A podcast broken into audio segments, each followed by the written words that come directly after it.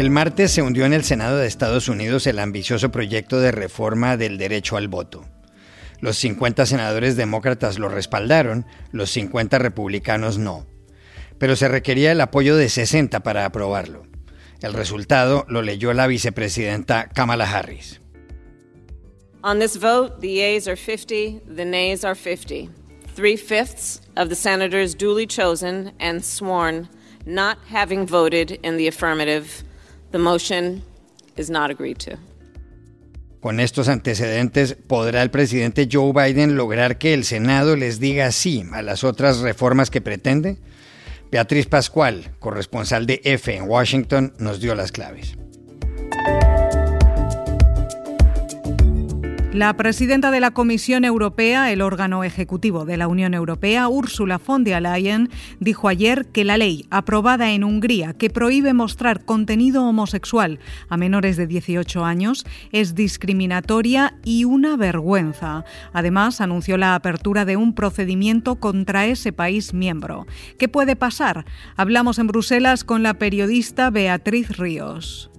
En varios países que han administrado mayoritariamente las vacunas chinas contra el coronavirus, como las Seychelles, Bahrein, Mongolia o Chile, ha sucedido algo extraño. En las últimas semanas se ha presentado un rebrote de la enfermedad, una nueva serie de contagios. ¿Qué ha ocurrido exactamente? Llamamos a José María del Pino, corresponsal en Santiago del grupo argentino Clarín. Hola, bienvenidos a El Washington Post. Soy Juan Carlos Iragorri, desde Madrid. Soy Dori Toribio, desde Washington, D.C. Soy Jorge Espinosa, desde Bogotá. Es jueves 24 de junio y esto es todo lo que usted debería saber hoy.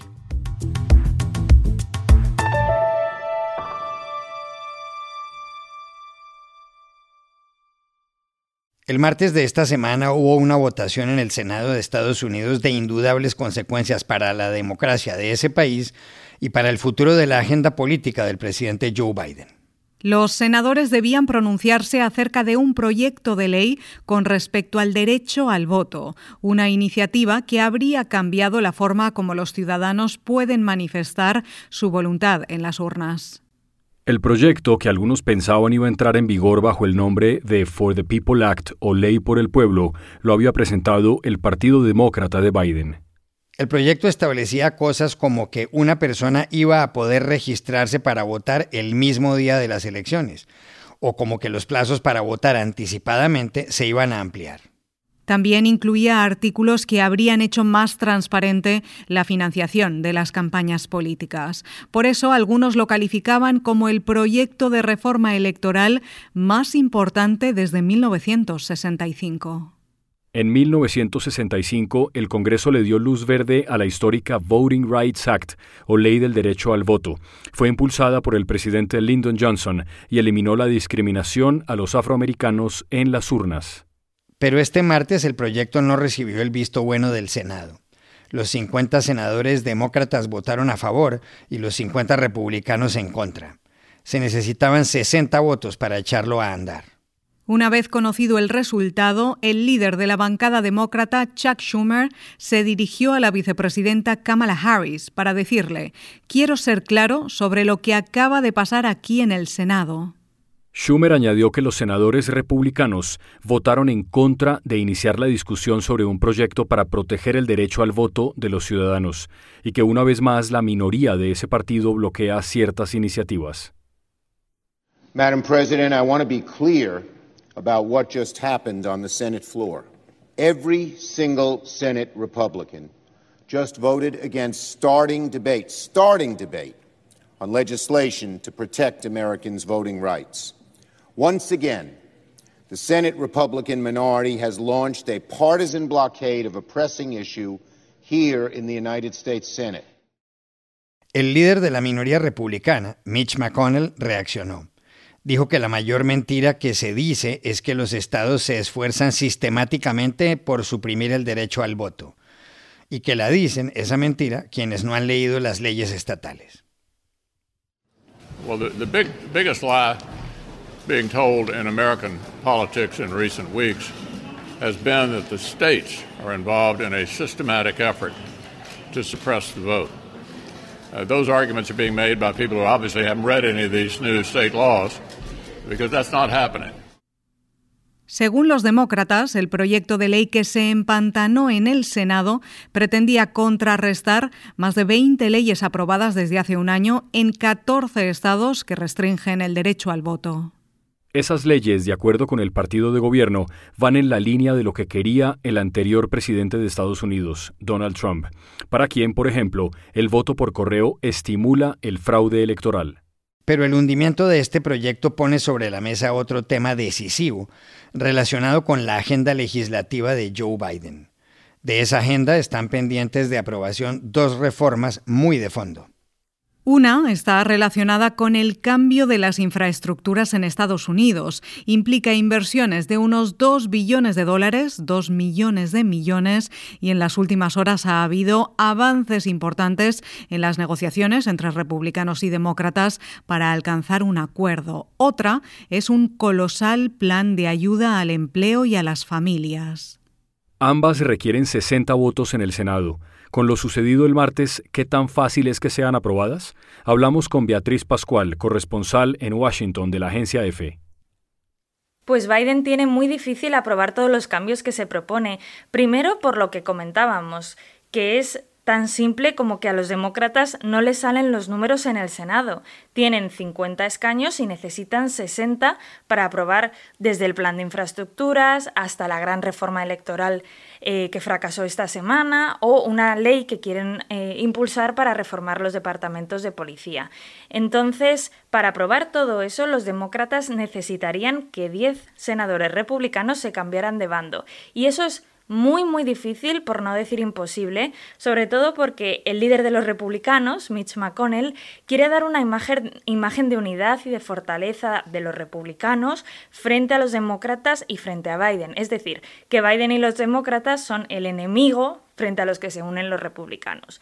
Luego, también el segundo factor que influye todo esto es el tiempo. O sea, es verano aquí en Washington y el Congreso se va de vacaciones durante varias semanas. Eh, de hecho, es que solo van a estar en Washington 16 días de todo el verano. Y 16 días no es mucho tiempo para debatir una ley, cambiarla y luego aprobarla. El tercer factor también muy muy importante son las elecciones de medio término que se celebrarán en noviembre del año próximo y que bueno, en cuanto entremos en campaña electoral todo se va a politizar todavía más y ahí sí que va a ser muy muy difícil conseguir cualquier compromiso o concesión para aprobar una ley. Entonces a Biden no le favorece ni el tiempo ni los números.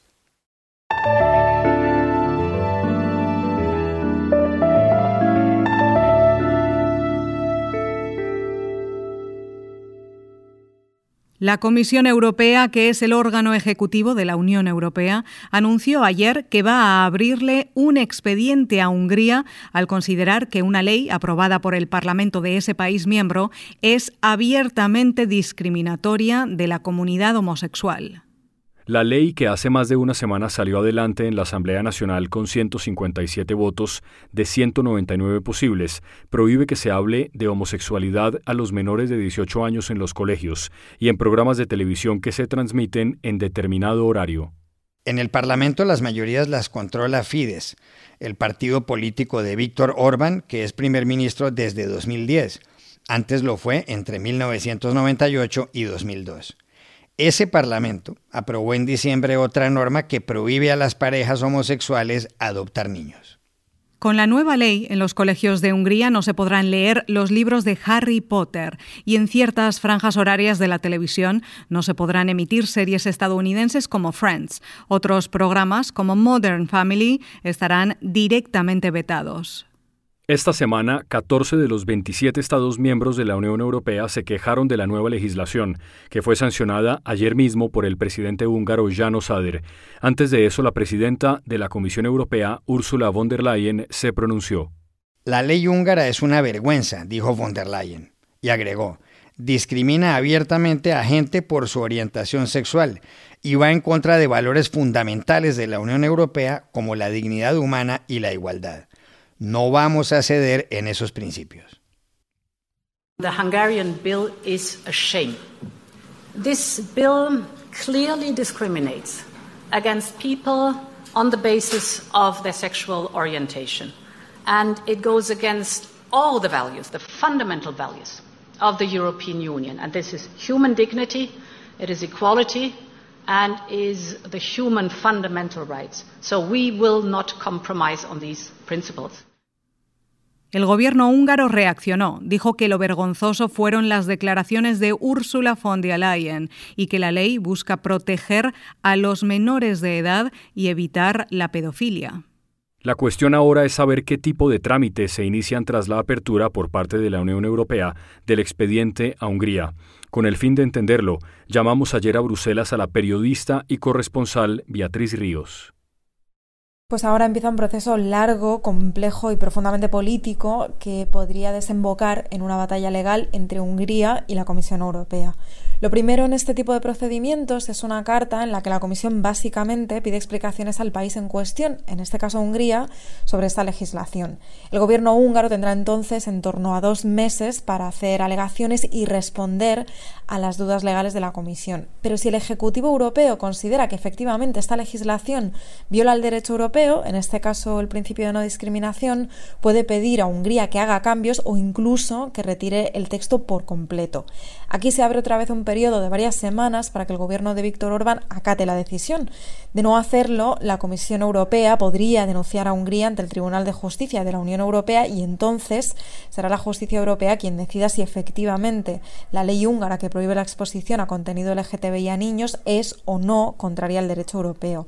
De ser así, Hungría tendría que cumplir con la sentencia y podría enfrentarse a multas de varios millones de euros, aunque como decía, la decisión podría alargarse varios meses o incluso años. La controversia por la ley húngara llegó incluso a la Eurocopa. Antes del partido de fútbol anoche entre Alemania y Hungría, el alcalde de Múnich, Dieter Reiter, dijo que quería iluminar el estadio de la ciudad con los colores del arco iris.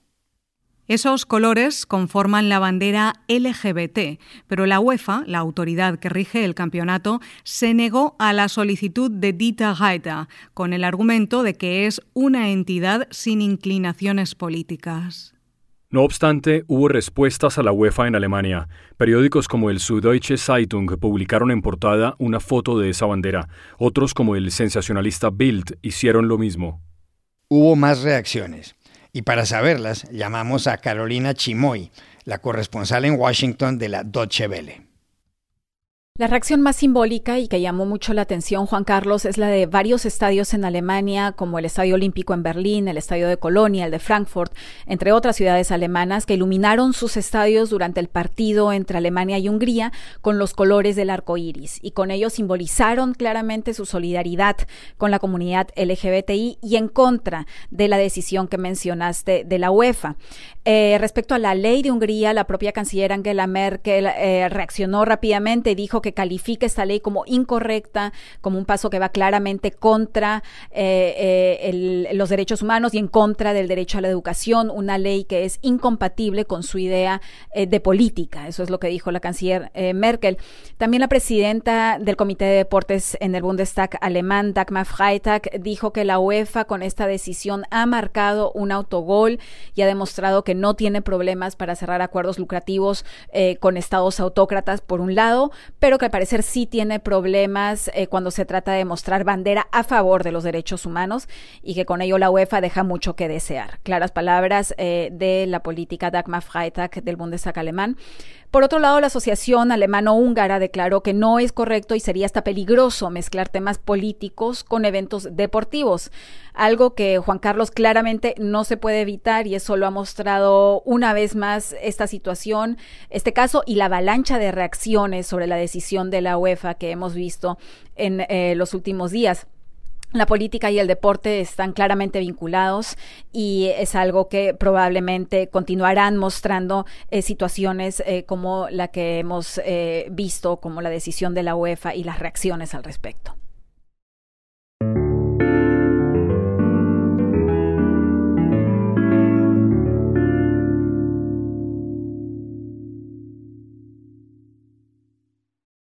This podcast is sponsored by Monarch Money. Are you saving to reach your financial goals? Reaching those goals isn't just about getting more money, but by managing what you have. And the best way to manage your money? Monarch Money. Monarch Money is a new kind of finance app that's intuitive, powerful, ad-free, and takes the headaches out of budgeting. Try it free when you go to monarchmoney.com slash podcast. Monarch puts all your accounts, investments, transactions, and finances at your fingertips. With a complete view of your finances, you'll gain insights on your spending and find new ways to save. Plus, Monarch lets you customize your dashboard, collaborate with your partner, set custom budgets and goals, and track your progress toward them. See why Mint users are turning to Monarch Money and loving it, and why the Wall Street Journal named Monarch Money the best budgeting app overall. Get a 30-day free trial when you go to monarchmoney.com slash podcast. That's M-O-N-A-R-C-H money.com slash podcast for your free trial. monarchmoney.com slash podcast.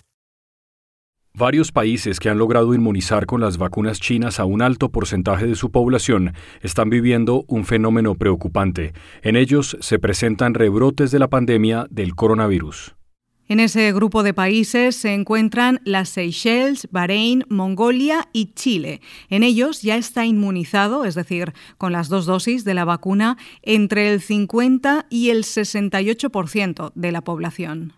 Lo grave es que algunas de estas naciones, donde se han administrado las dos vacunas chinas, la de Sinopharm y la de Sinovac Biotech, conforman el grupo de los 10 países donde últimamente ha habido rebrotes más graves de la enfermedad. El caso de las Seychelles, un archipiélago de 97.000 habitantes al este del África y el país con más gente inmunizada, es inquietante. Hoy en día tiene 716 contagios nuevos por cada millón de personas. Por contraste, Israel, que es el segundo país con más población inmunizada y que ha administrado la vacuna de Pfizer, presenta solo 4,95 contagios nuevos por cada millón de habitantes. Lo que pasa en Mongolia también llama la atención. Con el 52% de la gente inmunizada con vacunas chinas, el domingo registró 2.400 casos, cuatro veces más que hace un mes, según The New York Times. Todo eso contrasta con lo que ocurre en Estados Unidos, donde se han empleado las vacunas de la Pfizer y de Moderna. Con un 45% de la población inmunizada, los contagios se han reducido un 94% en seis meses. ¿Qué ha pasado en Chile, donde la mayor parte de los ciudadanos han recibido la vacuna china? Se lo preguntamos ayer en Santiago a José María del Pino, corresponsal del grupo Clarín. Efectivamente, durante los últimos siete días, nuestro país ha tenido en promedio 5.500 nuevos contagios. Pero no es lo peor de la tercera ola, de hecho, son cifras que vienen a la baja. ¿Qué es lo que ocurrió en Chile? En marzo comenzó esta tercera ola que ha azotado muy fuertemente al país. Por una parte, llegamos a tener hasta 8.800 casos. Sin ir más lejos, recuerden que hubo que cambiar las elecciones de la Convencional Constituyente de abril a mayo, precisamente por lo álgida que estaba la pandemia en el país para que la gente fuera a votar. Y por otro lado, se siguió vacunando a un ritmo vertiginoso para cubrir rápidamente la mayor cantidad de la población. Nos dicen expertos que sin ello el colapso sanitario hubiese sido aún mayor, hubiese aumentado la tasa de letalidad y nos hubiésemos quedado sin ninguna cama disponible. Es decir, aun cuando estuvo muy presionado el sistema, la vacuna sí tuvo efecto para evitar que esta tercera ola fuera aún más drástica con el país. Entonces, ¿por qué está en cuestión? ¿Qué es lo que se conversa respecto a la vacuna Sinovac, que es una vacuna china con la que se ha vacunado el 70% del país? La cuestión es que por una parte es una vacuna que previene menos el contagio. Es muy efectiva para prevenir la muerte, para prevenir que la gente caiga en camas UCI, pero no es tan efectiva para prevenir el contagio. Por tanto, siguen habiendo altas tasas de contagio. Por otra parte, nos dicen los estudios de fase 4 en Chile que a los seis meses uno de cada tres personas que se ha vacunado con Sinovac no tiene anticuerpos neutralizantes en la sangre. Recordemos que las vacunas actúan por dos vías, los anticuerpos neutralizantes y la memoria celular. Es decir, ellos siguen teniendo memoria celular, pero el gobierno no se quiere fiar de solo la memoria celular y quiere que la gente siga teniendo anticuerpos neutralizantes. Por eso la administración de Sebastián Piñera ya ha dicho que se estima que en septiembre se comenzará a realizar la tercera dosis. Por una parte, la posibilidad de que esa tercera dosis sea con la misma vacuna Sinovac y por otra hacer esquemas combinados. Es decir, quienes se han vacunado con Pfizer, su tercera dosis sería Sinovac porque son distintas plataformas, tecnologías, y quienes se han vacunado con Sinovac, su tercera dosis sería Pfizer. Así las cosas, es verdad que en Chile las cifras aún no han logrado mejorar del todo y que se espera que ahora, con esta alta cantidad de vacunados, el país muestre y grafique en la data internacional los efectos que tiene la vacunación para nuestra población.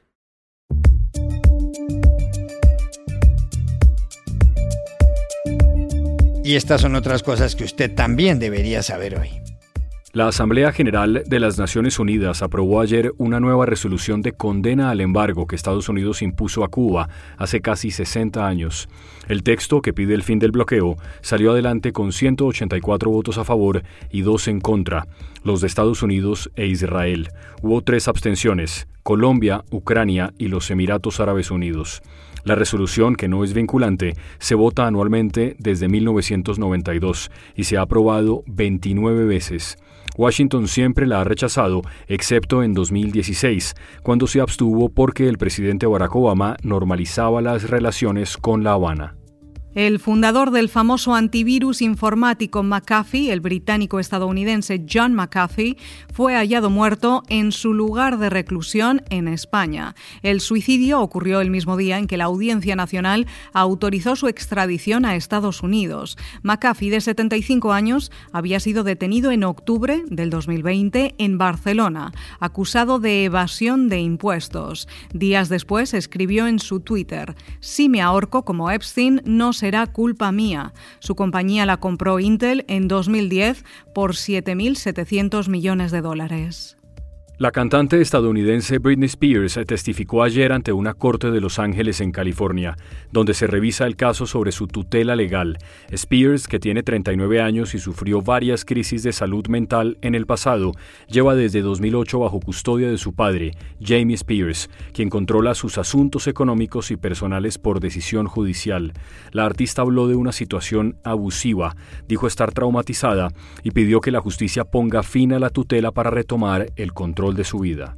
Y aquí termina el episodio de hoy de El Washington Post, El Guapo. En la producción estuvo John F. Burnett. Si les gusta este podcast y el trabajo de The Washington Post, pueden suscribirse a este periódico por solo 29 dólares al año. Eso es menos de un dólar por semana. La información está en el sitio web washingtonpost.com raya subscribe. Subscribe se escribe subscribe en español. Por favor, cuídense mucho. Y también pueden suscribirse a nuestro podcast, como siempre, en la página elwashingtonpost.com, seguirnos en nuestra cuenta de Twitter, arroba el post, y además nos encontrarán en Facebook buscando el Post Podcast. Chao, hasta la próxima.